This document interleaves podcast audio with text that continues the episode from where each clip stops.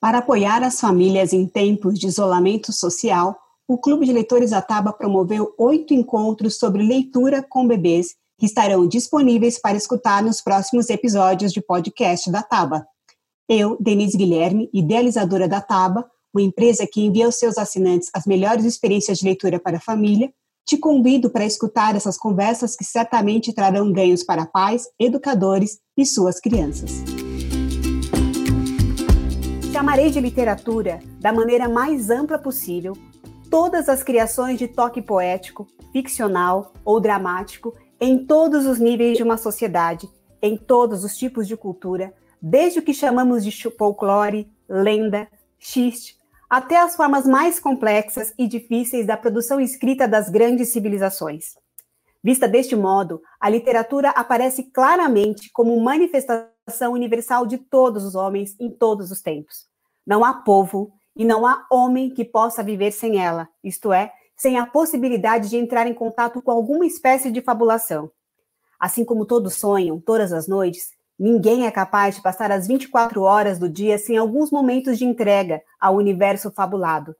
O sonho assegura, durante o sono, a presença indispensável deste universo, independentemente da nossa vontade. E durante a vigília, a criação ficcional ou poética que é mola da literatura em todos os seus níveis e modalidade, está presente em cada um de nós, analfabeto ou erudito. É com essa belíssima citação de Antônio Cândido que começamos a conversa de hoje, que tem como tema o que ler para as crianças muito pequenas, tendências contemporâneas da literatura para bebês. E nossa convidada de hoje é a Cássia Bitens. A Cássia é psicóloga e mestre em literatura e crítica literária na PUC de São Paulo, uma pesquisa voltada para livros e leituras para bebês. A Cássia também é idealizadora do Literatura de Berço, um programa que desde 2013 promove encontros para oferecer literatura de qualidade para mamães e bebês. Cássia, estou muito feliz de estar com você aqui hoje. Na sua visão, Cássia, por que é tão importante ler para as crianças desde cedo? Então, Denise, eu selecionei três é, aspectos, assim, três motivos essenciais que, meu, na minha concepção, nos meus estudos, né, eu acho importante. Primeiro, e até citando, você abriu, né, com o Antônio Cândido, nosso querido, né, porque a literatura, é uma marca do humano, ela faz parte da nossa história, ela conta a nossa história, conta a nossa cultura, ela traz a nossa identidade, né, tanto individual quanto no coletivo. Então, essa, esse é o primeiro motivo. Né? Depois, eu, eu penso que quando a gente, quando um adulto lê para um bebê, ele entra em contato com o eu bebê dele, né? E ele pode dialogar com seu eu bebê, pode resgatar uma linguagem, pode resgatar gestos, né? Pode resgatar narrativas e pode ressignificar sua própria história, o adulto também. Um, e o que, que é, qual a importância disso? Porque ele se torna mais empático com o bebê, né? não só no momento de ler, mas no momento da relação também. Tem um livro muito bacana, que é o Narrar, Ser Mãe e Ser Pai, do Celso Goodfriend que depois acho que vocês colocam aí como nas indicações, que ele fala justamente isso, né? Que a gente vai construir, o adulto vai construindo sua própria história também, enquanto, principalmente enquanto pai, enquanto mãe, e penso também enquanto professor. Eu acho que quanto mais o professor também lê com os bebês, mais ele está com os bebês, tá? E, claro, isso forma uma relação horizontal, não mais vertical, na, junto com a literatura. E a terceira possibilidade é você estar tá apresentando para o bebê obje, um objeto estético. Né? Então, quando você entrega um livro para o bebê, com uma estética, um livro literário, com aspectos do literário, você está proporcionando né, que o bebê entre em contato com a estética e desenvolva essa capacidade, né? Desenvolva no, no sentido amplo, né? Que a gente está tudo, o bebê está desenvolvendo tudo praticamente. Né? Então, você veja como a literatura ela é importante desde o início, né? Até para é, trazer empatia com o bebê e ajudar nas relações. Então, esses são esses os três motivos que eu acho importante a gente, por que a gente lê para um bebê. Cássia, é lindo isso que você disse. Eu fiquei pensando aqui é, nesse, nessa, nessa relação horizontal que você trouxe, né? Para uhum. essa experiência de contato, quando você apresenta um livro para a criança, quando você lê. E aí, gente, quando eu estava pensando nesse ciclo de conversas, nós ficamos numa questão, a gente primeiro tinha colocado ciclo de conversa sobre leitura para bebês. E aí a gente falou, não, não vai ser para bebês, vai ser com bebês, com porque o adulto também usufrui dessa experiência, né? É. É. E, e até adultos, né? A gente, eu tenho essa experiência no, no literatura de berço, que até adultos ficam mais se tornam mais leitores, frequentam mais bibliotecas, mais livrarias, vão atrás e vão se aprofundar. E muitas vezes se divertem mais ali com aquelas histórias do que o próprio bebê, né? Então, é ele traz esse impacto, a leitura com os bebês traz esse impacto mesmo na, nas relações. E possibilita também ressignificar, né, a sua história. Você falou dessa do bebê leitor, mas também até a sua própria história de relação é. com a palavra, com a linguagem, isso, né? Isso. E, e como consequência, eu, eu me conhecendo melhor, eu consigo ver o outro como outro, né? E aí eu consigo me separar desse outro também. Então, quando eu estou lendo com esse bebê, eu também vou estar tá dialogando com ele e percebendo o que, que ele está gostando, o que, que ele não está gostando, né? Os balbúcios que eles fazem, né? Se viram o rostinho ou não viram. Então, é, fica mesmo uma linguagem muito genuína e muito preciosa, né? e que todos ganham. Então, é, é, a, ler com bebês é muito mais potente do que a gente imagina, né? porque a gente pode realmente transformar famílias, transformar relações é, e para melhor, né? Porque a gente realmente está trazendo essa experiência cultural, essa experiência da língua e essa experiência desse da alteridade, né, que a gente o termo que a gente usa na literatura, né, e desse encontro que ao mesmo tempo ele é coletivo, ele é coletivo, vamos dizer assim, ele é da dupla ou coletivo quando está lendo com outras crianças, mas ele também é individual. Esse é um outro ponto importante, porque a história que eu estou lendo, ela é diferente da história que o bebê está tá lendo, né? Lendo aqui entre aspas, mas ela é diferente da história que ele está lendo. Então, é a mesma história, mas com dois desdobramentos, dois desfechos e duas potencialidades, né? É, por isso também a importância de ser um, um livro de qualidade. Cásia, pensando nisso, na sua pesquisa de mestrado, você teve a possibilidade de se debruçar sobre muitos livros indicados para bebê, inclusive você faz uma diferenciação interessante entre livros e literatura para bebês. Você pode falar um isso. pouco sobre isso? O que você diferencia lá, que eu acho legal até trazer essa distinção é. para quem está nos assistindo. É, eu, eu, penso que a gente, pensando em literatura, né, eu sempre gosto de fazer esse recorte, e dos aspectos, eu penso em literatura para a infância e aspectos do literário. Então, os livros é, literários para a infância são esses que a gente conhece, essas narrativas bonitas, essas histórias que a gente conta. Até achei bonito, não sei qual encontro foi o primeiro, sei que foi um dos primeiros, nesse banho de histórias, né? Nesse banho da cultura, esse banho de, de histórias. Então, a gente pode pensar nessas narrativas. E também a gente pode pensar nos livros propriamente ditos para bebês, esses que a gente encontra em livrarias e bibliotecas, é, que, que são assim, esses livros de pano, esses livros de brinquedo, né? Esses livros que, é, trazem cores, que trazem formas.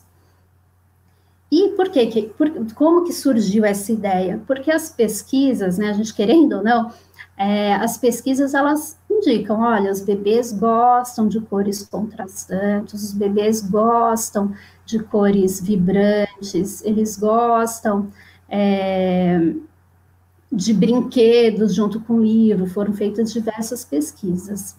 E aí eu pensei assim, bom, mas será que esses livros têm algo do literário? Eles têm aspectos do literário? E eu descobri que sim, né? Na teoria, né, eu estou chamando de aspectos do literário, na teoria eu chamei de proto-literatura, que vamos dizer assim, a origem da, liter, da literatura antes da literatura, né? São essas sutilezas que, que a gente vai apresentando para o bebê para que no futuro ele se torne um, um leitor, tá?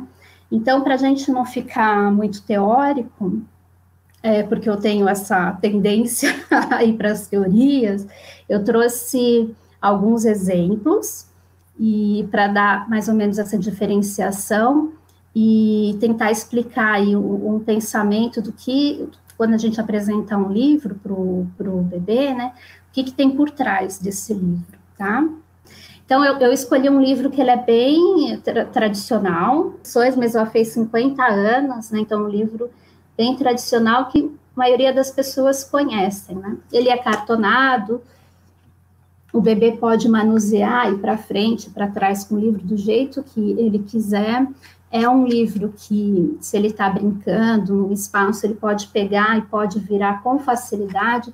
É importante eu falar, quando eu falo de bebês, eu estou pensando assim, de zero a um ano e sete, até dois anos, né? Assim, a idade do. Que, que, firmou o andar, né? Aprendeu a andar, depois firmou o andar, é essa ideia que eu trago de bebês, tá? Então, a maioria dos livros para bebês, eles têm esse, eles já entram direto na narrativa, não tem aquele, os paratextos, né? Eles acabam ficando aqui mais na última capa, tá? Então, essa é uma lagarta muito comilona, que vocês conhecem, né? Ela nasce de um ovo. É curioso a gente pensar que o autor, ele ele desenhou, ele ilustrou uma lagarta, né, que ela não é um mamífero. É mais fácil a gente se apaixonar pelos mamíferos, porque tem ali uma identificação. Mas aqui não, mas porém ele traz um ovo aqui, né? Opa, aqui e vai. E aí esse livro ele tem uma coisa muito legal, que a lagarta começa a comer e tem uns orifícios. E qual que é a minha leitura? Que o bebê pode vir aqui, quando a gente põe o dedinho aqui, a gente vira a lagarta, porque quem está comendo, olha aqui, é a lagarta, vocês conseguem ver? Sim. E aí, daqui, era aquilo que a gente estava falando da alteridade. Então, aqui eu ainda sou, aqui eu passo a brincar, eu sou a lagarta, eu sou a lagarta, até que a gente chega aqui no sábado, e tem uma confirmação de que eu sou lagarta mesmo, porque lagarta não come tudo isso. Uhum. Quem come é o humano. E aqui fala realmente, ó, eu virei a lagarta. Então tem essa brincadeira do bebê entrar na, nessa narrativa, é lógico que é muito sutil, né? Mas onde ele vai sendo esse, essa coisa dele ser o personagem por ele mesmo, não por um fantoche, por exemplo. Que inclusive essa ele tão, fez tanto sucesso esse livro que ele tem o Dedoche, né? Tem um que é um livro A Lagarta Comilona Dedoche, mas não é o caso aqui, é realmente o próprio bebê entrando na história. E aí passa, só que aí ele come tanto que tem dor de barriga. Também um aspecto do humano. Mas aí vem a, uma das, das partes que eu acho mais bonitas, né? Porque ele fez uma semana e o dia seguinte, era outra vez domingo, a lagarta comeu uma saborosa folha verde e logo se sentiu muito melhor. Então aqui volta a ser a lagarta, já, né, já deixou de ser humano e volta a ser a lagarta. E essa sabedoria da gente buscar na natureza algo curativo, né? Eu acho, eu acho uma, uma passagem muito bonita dessa narrativa que tem a ver com essa sabedoria ancestral nossa tá? Então você vê, é um livro simples, assim, simples, muito entre aspas, né? Mas que ele é muito, muito rico. Só que a história não acaba aqui.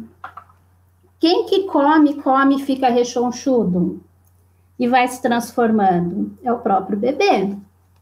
E quem desabrocha e vira uma, de um bebê uma criança, né? É, essa é a transformação do bebê em criança, na minha opinião, né? Na minha leitura. né? E aí começa aí, né, o colorido da fala, colorido de andar, né, de sair andando. Né? Então, é uma narrativa simples, mas não simplista, né? Ela é uma narrativa curta, que os bebês gostam, sim, também de narrativas curtas, quando a gente está principalmente pensando no objeto livro, tá? Mas que é super poética, tá? Aí, para fazer um contraponto do que do que é um, um, livro de brinquedo, né? Um livro brinquedo é, que sem sem aspectos do literário, tem a própria, é da mesma editora, é a mesma ilustração, tá? É, a gente tem o Baby Book. Então, eu vi na internet para comprar esse Baby Book, só deixa eu pegar outro livro aqui, desculpa, gente. E eu falei, nossa, vai ser assim fantástico. Aí eu abro, ele é uma catalogação. Então, aqui é de cor e uma nomeação, né? Está nomeando aqui um substantivo. Né? E aí a narrativa a, não é narrativa. Cadê a narrativa? Não tem mais. E lembrando que a, eu separei a mexa, ó, é a mesma mesmo, é a mesma mesma, é ótimo, é a mesma ilustração. Mas olha o que eles fizeram, eles tiraram toda a narrativa, eles tiraram essa história. Olha aqui, é a mesma, tá? Eles tiraram a história. Então, esse não é um livro com aspectos literários, né? Agora, esse já é um livro literário para bebês, com aspectos do literário para bebês, né? Um, para fazer um contraponto, porque eu, eu acredito sim que dá para a gente autores conseguem sim fazer uma condensação de uma história, de um conto, de né, um conto da tradição oral, por exemplo, eles conseguem fazer essa condensação. E aí, como exemplo, eu trouxe o Patinho Feio do Atílio, que ele narra a história do Patinho Feio. É, esse é o estilo dele, do, do autor, tá? É, esses traços fortes, o contraste, é estilo mesmo do autor. Você pega outras, outros livros dele, é dessa forma mesmo, não é porque é para crianças pequenas que ele desenhou dessa forma, ilustrou, desculpa, dessa forma. Então, vocês conhecem a história do patinho feio? Olha aqui, toda a família de um lado e o patinho do outro. Aqui já vem mostrando que tem algo aqui acontecendo, tá? Deixa eu ver, deixa eu me, me entender aqui com a câmera. Tá? Ah, sim, tá bem. Tá. E aí, é o fim, no fim da fila. Então, vocês conhecem a história do patinho feio, e aí vocês vão. Aqui, olha que bonito. Aí, quando ele é excluído, quando ele resolve sair, né, e se excluir, ó, que interessante. Você vê aqui o, o gato, ele, ele, ultrapassa a página, né? Olha a, essa questão da proporção. Né? E em tudo isso, a ilustração está narrando essa história. Né? E aí, vem, ele vem para o inverno, né? Que aí muda aqui, fica cinza, né? E o que fica de igual é o bico, né? E a, as patinhas. E aqui é uma das partes que eu acho mais bonita, que ó, ele está dentro de um ovo novamente, né? Está dentro de um útero novamente. E a página seguinte, ele renasce um cisne, ó, ele saindo. Ele renasce cisne e aí vai de encontro com os seus, hum. tá?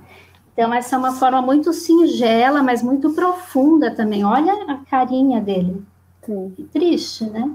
De condensar, né? de sintetizar ali, de colocar o que é essencial dessa narrativa, desse conto, né? De, para estar tá passando para uma criança pequena.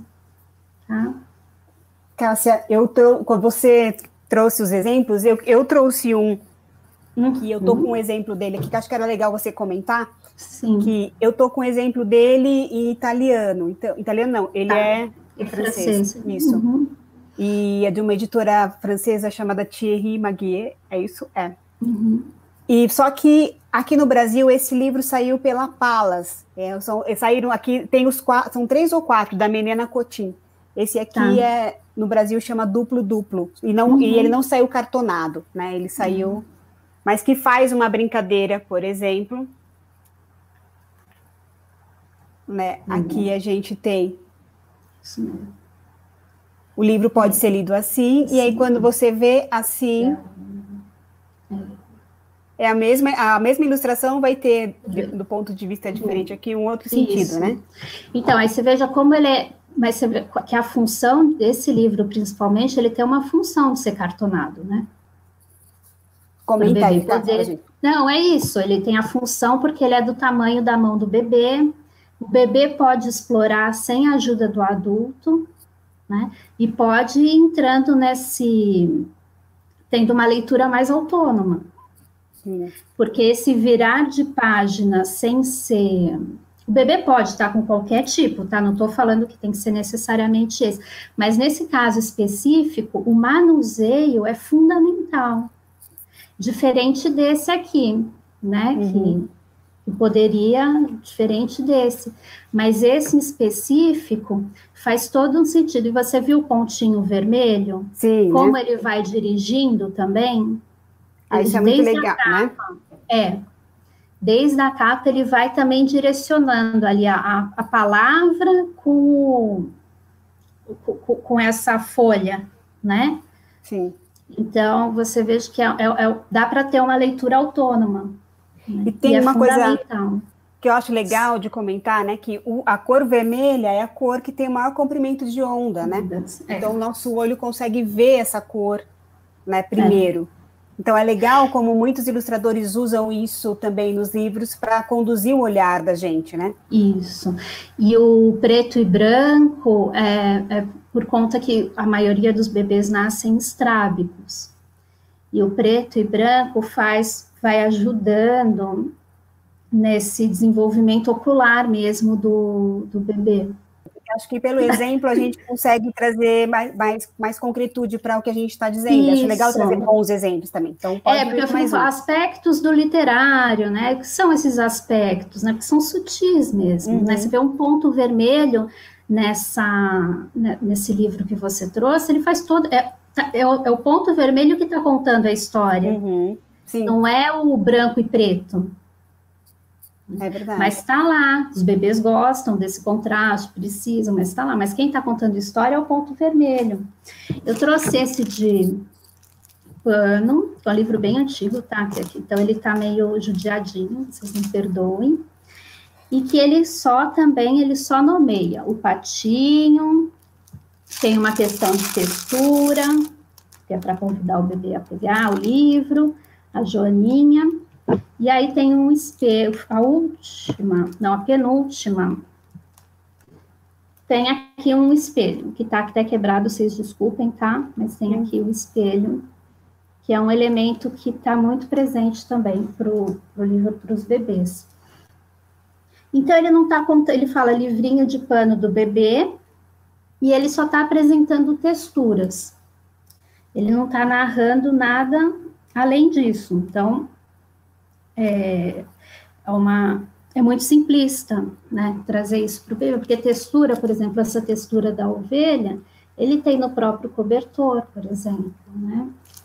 É, isso é uma questão que a gente traz também, é, né, é, Cássia, quando a gente vai uhum. falar de leitura dos bebês e de que o livro, o, o, livro sensorial, né, que agora é chamado de livro sensorial, é um livro que tem textura, tem barulhos, é, na verdade, ele é um objeto em forma de livro que supostamente as crianças vão ter contato com. Mas as texturas estão no mundo, né? Estão nas folhas secas, uhum. estão no. Você trouxe o exemplo do cobertor, está no, no, no, na, no, brinquedo que ele aperta, no andador. É. Ele não precisa não necessariamente de um livro para ter acesso a essa textura, né? Não. Acho que é legal ter esse contraponto. Então, é, o, é que ele, ele não está aqui, mas vocês com certeza também sabem, esse, depois de muitos anos, o autor fez o da aranha, né?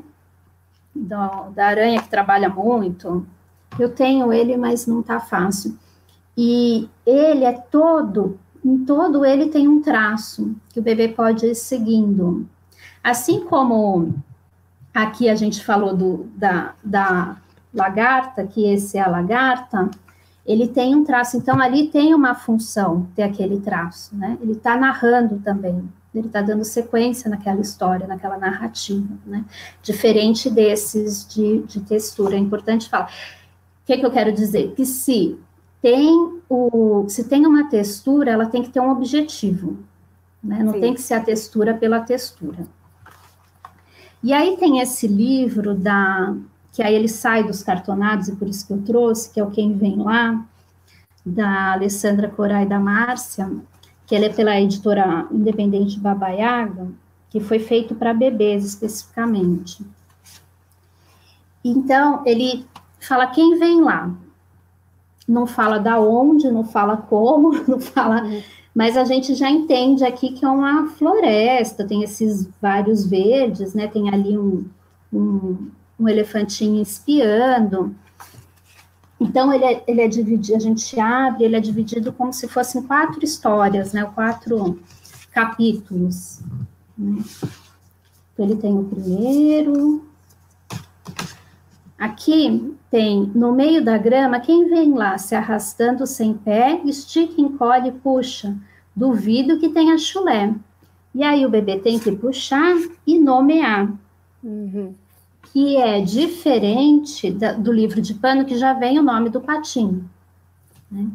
Então, e tem rima que os bebês gostam, né? Família reunida, sacudindo o corpo todo, balançando para lá e para cá, num grande abraço. Então, ele abre e abraça mesmo o bebê, né? Ele pode se abraçar. E aí, só para chegar. Bom, vou mostrar as quatro. Essa aqui são os passarinhos que pulam. Ó. Tá? Então, ele, ele também tem essa questão da textura, do, do movimento, né? E, por fim, tem aqui o, no meio da mata, no meio da bicharada, abre e fecha um sorriso. O meu nome qual é? E aí tem um espelho. Uhum. Então, e aqui aí chega também o elefante que estava escondido. Então tem uma função, esse espelho está aqui. Ele está trazendo o, o bebê, criança pequena, para dentro da bicharada, para dentro da selva, né? Para junto da bicharada, tá? Que é diferente de ter um espelho, porque tem que ter um espelho, né? Sim. Esse livro me lembrou dessa coleção ah, é. da editora Gaudí, Isso. do Guido Que é uma coleção que é, né? Que é o livro.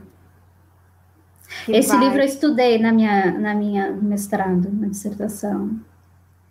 Então, esse livro, Denise, ele tem um, uma, um aspecto, né, por exemplo, que, que, na minha opinião, narra é esse traço preto. Hum. Que a, a narrativa é essa continuidade e volta do traço preto, né? E os bebês realmente amam esse livro, eles se transformam, o último é o jacaré, eles se transformam no jacaré, põe na cabeça, sai andando. Uhum. É, muitas vezes que eu li, quando eu li com os bebês, ele assim, ele só vem a primeira virada, é, é fantástico. Eles só vêm a, primeira, a próxima, eles já tiram da mão e já saem para brincar mesmo e ser os bichos. Né? Ser o, os bichos né, que estão aí a, a aparecendo. Só, você pode abrir ele todo para mim? Claro. Que, esse, que eu vou só mostrar. E, e ele tem essa narrativa que é circular, que os bebês gostam também. Então, olha só, quando ele é a boca do jacaré, agora olha a boca do sapo, da rã. Uhum. Ele traz essa conexão circular com, com, com a leitura. Tá vendo? Então ele começa e termina dessa forma, né? Fazendo com que o, o, livro possa ser aberto e fechado pelo próprio bebê. Isso que é interessante também, é, é autonomia pura. Toca. Aí eu trouxe um livro provocativo, Filhotes, livrinho de morder e brincar, com chocalho. E é um livro que é, para mim, é, eu venho, eu estudo esse livro há dois anos, para você ter uma ideia. Cada, cada leitura eu chego numa conclusão. mas ela vai, vai melhorando, graças a Deus, né? Veja, aqui, então, eu tenho a mesma cor aqui, a mesma cor no título. Então, a gente já tem aqui, é o vermelho, aquele que você bem colocou. E tem uma brincadeira aqui da figura, da foto de um pato, mas que tem uma intervenção artística aqui. Uhum. Então, ele não é só um livro que está mostrando os animais, porque tem também nesses livros só para catalogação, né? Cachorro, cachorrinho, é, vaca. E aí, então, cada página, né? Que aí não é página dupla, mas cada página traz a foto, mas conta uma narrativa uhum. através desse grafite. Então, aqui eu estou dando a experiência de pra, duas linguagens para o bebê. Né? Olha só que interessante. E é a história dos filhotes. Então, aí depende da criatividade do leitor, ou a gente deixa o bebê interpretar da forma que ele acha adequada, né? Então, o que eu mais, um dos que eu mais gosto é o, é o gatinho francês, uhum. né? Que eu chamo ele de gatinho francês. Aqui não está escrito gatinho francês, mas a gente tem aqui, né? é, índices do, da França, boi no bigode, o rato, o queijo, tá? E mesmo assim também vem escrito, vem nomeado, então é, é, vem mostrando o que é, né? Então você vê, é um livro simples assim, mas que tem muita coisa. É, o patinho festeiro. Uhum. E o patinho realmente não anda meio assim, pá, pá, pá. não parece mesmo que ele está dançando? Sim. Então, olha o que, que eu estou trazendo aqui para o bebê. Estou trazendo algo além da, da, da, foto de um pato e do nome pa, o pato, no caso aqui, patinho. Tá?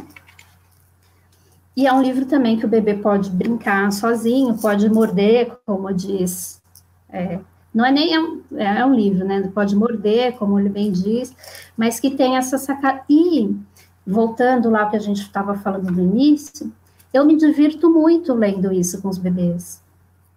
E eu me divertindo muito lendo com os bebês, eu vou estar tá dando para os bebês também a possibilidade de diversão nessa ilustração, uhum. ou nessa narrativa.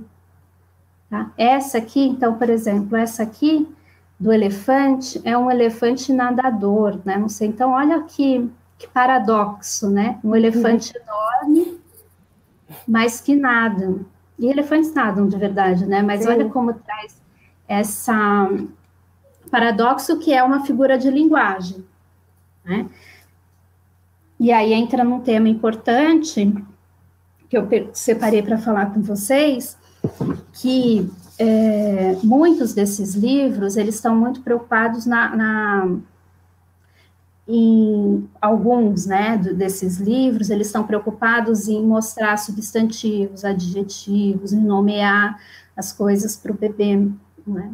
E dentro da literatura, a gente, uma, a estrutura do literário, ela é muito com base nos, nas figuras de linguagem, né? Então, até o exemplo que eu, que eu separei aqui, falar assim, no, é, no, meio do caminho tinha uma pedra. Se eu falo no meio do caminho tinha uma pedra, eu visualizo uma pedra ali, eu estava andando e apareceu. Agora, se eu repito, no meio do caminho tinha uma pedra. Tinha uma pedra no meio do caminho. Aí essa pedra já virou outra coisa, né? Uhum. Virou um peso, virou algo diferente. Então, a figura de linguagem, ela traz isso, as figuras de linguagem trazem é, é, essa, é, é, o que traz né, a riqueza, é o que faz a gente fabular, né? Voltando Sim. no Antônio Cândido. Então, a gente tem muita figura de.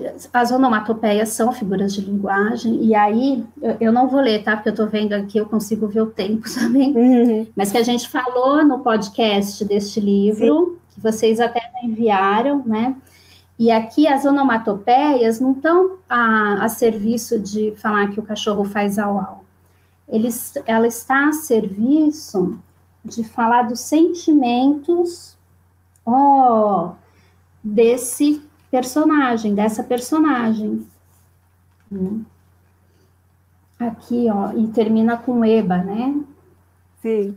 E, olha, e. Então, eles, ele, as onomatopeias, não seria uma onomatopeia, mas vocês entenderam. Tem aqui, ó. Sim. Ele está a serviço não de, de catalogar, cachorro faz au au, gato faz miau, mas não está a serviço de narrar as emoções, tá? Sim. Importante a gente falar isso. Outras, então tem as onomatopeias, a personificação, que a gente sabe, né, as características uhum. do, do, da, humanas né, nos animais, nos objetos, e tem a questão da antítese, que são os opostos, e aí para ilustrar, eu trouxe aqui, ó, Bia o Elefante, que da Jujuba, né, os autores a Carolina Moreira e o Odilon Moraes, que eles trabalham narrativa, ela não, vamos dizer assim, a, ela não é cartonada, assim, trabalha bem na palavra mesmo, mas trabalha bem na, bem, trabalha bem e bem, né, na palavra e na ilustração, sempre com os opostos. Então, também já não é uma bola grande, uma bola pequena, né? o menino alto, a menina baixa. Não, a gente tem um elefante. Opa, um elefante, no final eu acerto, e a, e a Bia pequenininha. Sim. Tá? Então, é, é também uma outra forma de estar trabalhando aí as figuras de linguagem. Aqui também, o elefante está lá em cima, eu adoro os elefantes leves, uhum. né? É. E a, a coelhinha lá embaixo. Então, isso que eles trabalham muito bem a língua aqui na, nessa narrativa. E acho, Cássia, uma coisa bacana que você está trazendo nos exemplos todos, que eu acho legal de comentar, é que é uma ilustração que não é estereotipada, né? Que provoca o olhar, que não é um desenho também é. descritivo, é. né? É um desenho, é, um, é, um, é uma criação artística. A gente costuma dizer na Taba que os livros eles, eles são uma galeria de arte, né? Essa frase nem é nossa, isso. tem uma ilustradora que fala isso, né?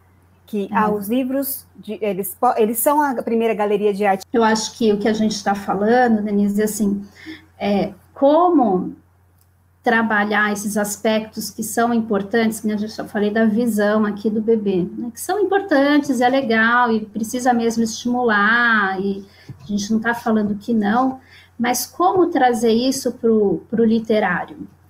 Né? Eu gosto sempre de citar o, o Bartes, que é, um, que é, um, que, é um, literário, ele já faleceu, né? Faz inclusive alguns anos, que e ele fala que se, se acabasse todas as na escola, né? Se acabasse qual é qual que seria a matéria mais importante na escola? Né? E ele fala assim: olha, a matéria mais importante é a literatura, porque na literatura a gente encontra tudo, porque a gente encontra o humano, né? E então é isso que a gente, é isso que eu estou é, trazendo aqui para vocês, é, e, e, como a gente pode também humanizar pelo objeto livro, é, além da, também da, da narrativa. Eu queria fazer uma pergunta para você. Você trouxe uns exemplos muito legais e acho que trouxe aí questões para as pessoas pensarem sobre o livro, da questão do contraste, dos, dos elementos do, do literário, é, da, das figuras de linguagem. Agora, pensando para muitos adultos, eu queria que você falasse um pouco, porque você tem uma experiência com o literatura de berço, uhum. de, de prover experiências de leitura de qualidade para mães, é, pais e bebês, né? E, na sua opinião, eu queria ouvir de você quais são os maiores desafios que os adultos têm para se aventurar nesse mundo da leitura com os bebês, assim? E o que, que eles podem garantir, uhum. com o que eles precisam se preocupar nesse momento? Uhum. E aqui pensando então... também em educadores, né? Sim, então, Denise, eu acho que é uma boa pergunta. É uma pergunta é, difícil de ser respondida, porque ela tem, tem muito a ver com, com o desejo do adulto de trazer a literatura e trazer esses aspectos literários para o bebê. Então, a gente está fazendo aqui um recorte que são pessoas interessadas em ler para os bebês, né, e vamos pensar nos bebês menores, hoje eu acho que estou trazendo isso, né, a gente pensar no bebê de até dois, três anos no máximo, como você falou. Então, assim, a primeira, vai parecer estranho, mas eu penso que a primeira função, assim, o primeiro passo é a gente, o adulto ter compreensão de que o bebê está lendo com ele, que ele está lendo com o bebê, e que, se ficar muito teórico, você me fala, mas assim, que, a, que o adulto que está lendo, ele está emprestando a capacidade leitora que ele tem para o bebê, porque o bebê não, não, E quando eu falo em ler, né, a gente está tá falando de ler a vida, ler imagens, né, não de decodificar palavras. Então, esse adulto, ele está emprestando sua capacidade leitora para o bebê. Bebê não se faz sozinho, bebê, para ser humano, para se subjetivar, subjetivar, ele precisa de um adulto, ele precisa de um outro. Então, a gente fala até, é, tem um termo que a gente fala em co, co-subjetivação, e que aí eu amplio isso para uma coleitura, né, porque a gente está realmente emprestando a nossa capacidade literária. Então, se a gente tem isso em mente, eu vou buscar obras e títulos que tragam também fruição para mim, né? É lógico que esse livro do Patinho, com a ilustração, é, ele traz uma brincadeira, traz um jogo, ele traz certa fruição para mim, é, mas que é um pouco diferente eu, eu lendo uma narrativa para adulto, né? Acessa outros aspectos, tudo, mas assim, uma fruição para a infância, né? Então a gente tem que pensar no, nessa, no lúdico, no aspecto lúdico, né? que traz essa ludicidade para mim, então eu vou estar tá compartilhando com essa luci, é, lúdico com o bebê, né? Então, isso, isso é, é, é, o básico, tá? E aí, eu, eu tenho também estudado uma forma de pensar nos livros, esses, não do, do literário para a infância, né? Mas esses é, com aspectos do literário, que é pensar na ilustração, junto com a palavra, que aí pode ser uma onomatopeia, ou te, também tem livros sem palavras, mas assim, pensar a ilustração, o tato, né, o contato, a virada de página e a palavra. Isso a gente está embasada nos sentidos dos bebês, né, porque o bebê ele apreende o mundo pelo sensório, né, pelos sentidos. Mas isso não quer dizer que ele não esteja também desenvolvendo a capacidade de pensar, né? Então ele vai interpretando esses os sentidos, né, o que acontece com o mundo através dos sentidos e vai transforma, transformando isso em pensamento. Então, o exemplo que eu sempre uso é assim: é, o bebê sente algo na pele chora e alguém cobre. Então ele vai descobrindo que aquilo que ele sentiu é frio. Né? Então ele estava com frio ou estava com fome. Isso é tão verdade que uh, mães e uh, professores de bebês pequenos sabem que bebê tem um choro para cada situação. Ele consegue lá da forma dele comunicar o que, pra, que ele está sentindo. Né? Então a gente pensar nesse tripé Algumas vezes não tem, inclusive a gente trouxe aqui livros, por exemplo, sem palavras, mas a ilustração, é, ela, ela foi tão, ela é tão potente que não precisava de palavras, né? Esse livro que vira, o que é, a coleção que é, né? Que não precisava de palavras, né? Esse da lagarta, ele é tão potente que ele precisa de frases curtas, né? Ele não precisa de narrativas muito longas, né? Mas a gente sempre pensar nesse tripé, o, o virar, né, o brincar, o lúdico, né, a ilustração e a palavra. Não sei se ficou claro. Quando a gente for sentar, olhar um livro, a gente pensa nesses, principalmente nesses três aspectos, né? Se eles estão narrando. Porque, por exemplo, esse aqui ser cartonado não faz diferença nenhuma, ele não está narrando nada. Uhum. Aquele livro que você mostrou da, do, do, vermelho faz diferença ser cartonado. Uhum. Esse aqui, o da lagarta também faz, porque senão eu não tenho esse, esse, esse jogo, senão eu não tenho como me transformar em lagarta. A materialidade, é, ilustração, materialidade e o, a narrativa, né, o texto. Tá? que é a gente pensar no tato, na visão e na audição. Sim. Alguns outros livros é, trazem nessa né, questão do, do cheiro, do, do mas é, o maior né, é esse tripé. Bacana. Acho que, é, que você traz também questões aqui que são interessantes de, de considerar, que é o fato de de pensar na materialidade do objeto. Isso é uma questão que para a gente na Taba é muito caro, assim. É, é. Papel tem que ser. E aí a gente está falando especificamente dos bebês, mas para a é. gente é, a gente pensa no, em, todo, em todos os leitores assim, é legal pegar um livro que tem uma capa bem feita, é. tem uma textura gostosa, porque é uma experiência sensorial, né? É, que, que tem um bom acabamento, porque as, as narrativas, elas narram em todo, no livro todo, desde a capa. Quando eu falei, isso é importante também, né? Quando eu falei que os paratextos vão para o final, para o bebê já ter essa entrada para ser menos poluída, né? Para ele já entrar direto, para não ter três viradas de página. Uhum. Ele já entrar. Então, assim, é um, são detalhes que, que não são à toa, como você bem colocou, né? Eles são pensados mesmo no, no leitor é, para a infância, né? Leitor da infância. É, num ah. bom livro tudo conta, né, Cássia? Tudo, tudo, tudo. E eu penso assim, é, a gente não falou, mas se mas isso a Taba você fala muito, eu, eu acho que os livros da Taba também têm muito disso, é ter camadas de leitura, né? Por mais simples que, que seja, não é simples, é simples mesmo, não estou é, querendo dizer simplista, mas simples mesmo, que ele possibilite camadas, que o adulto possa se divertir, brincar, e que o bebê, a criança pequena, também possa, em certa medida, entender aquela brinca, aquele jogo, aquela brincadeira. Mas assim, eu quero muito agradecer você pela, pela partilha e assim pelas dicas e pela forma tão bonita e assim com tanta propriedade propriedade com a qual você foi trazendo os livros e trazendo exemplos do que você conseguiu ver na sua pesquisa.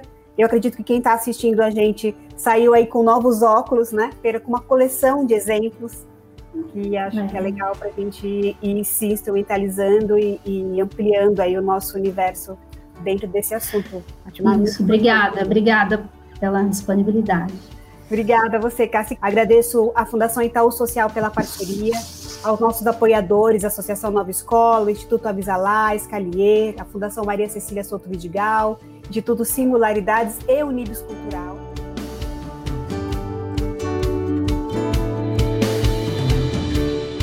Obrigada por escutar mais um episódio do Pode Ler. Se você curtiu, pode conferir outros conteúdos no nosso blog blog.ataba.com.br